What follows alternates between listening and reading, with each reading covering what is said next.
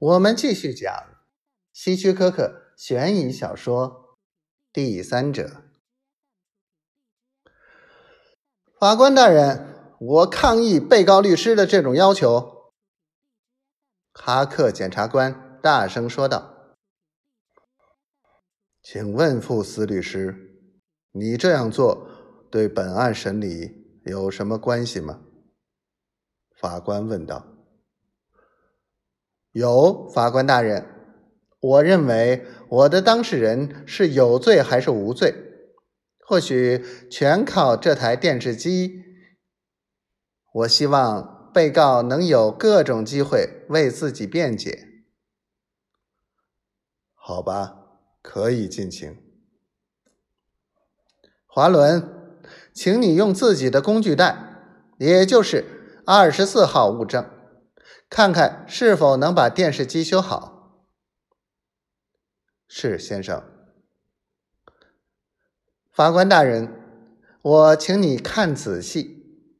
现在被告已经拧开了一些螺丝，把电视机壳打开了。他取出了组合盘，正在检查下面的电路。华伦，你找到毛病了没有？哦，找到了，是一个接头松了，和我原先想的一样。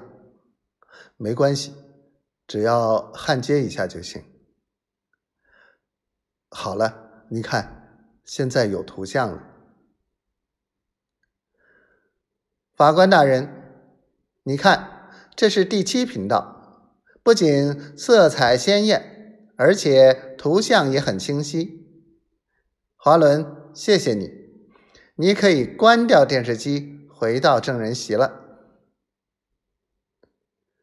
待华伦坐稳后，傅斯律师对他说：“华伦，我再问你一个问题，那个电视机壳你是从哪儿弄来的？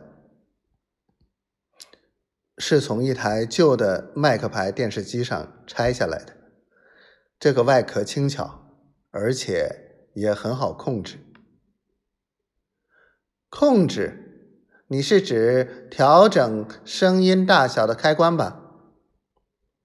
是的。华伦，这个电视机的外壳或开关上怎么没有任何标志说明它是黑白还是彩色的呢？嗯，是没有。请如实对我说，你告诉过谁这台电视机是彩色的？没有，我没有对任何人说过。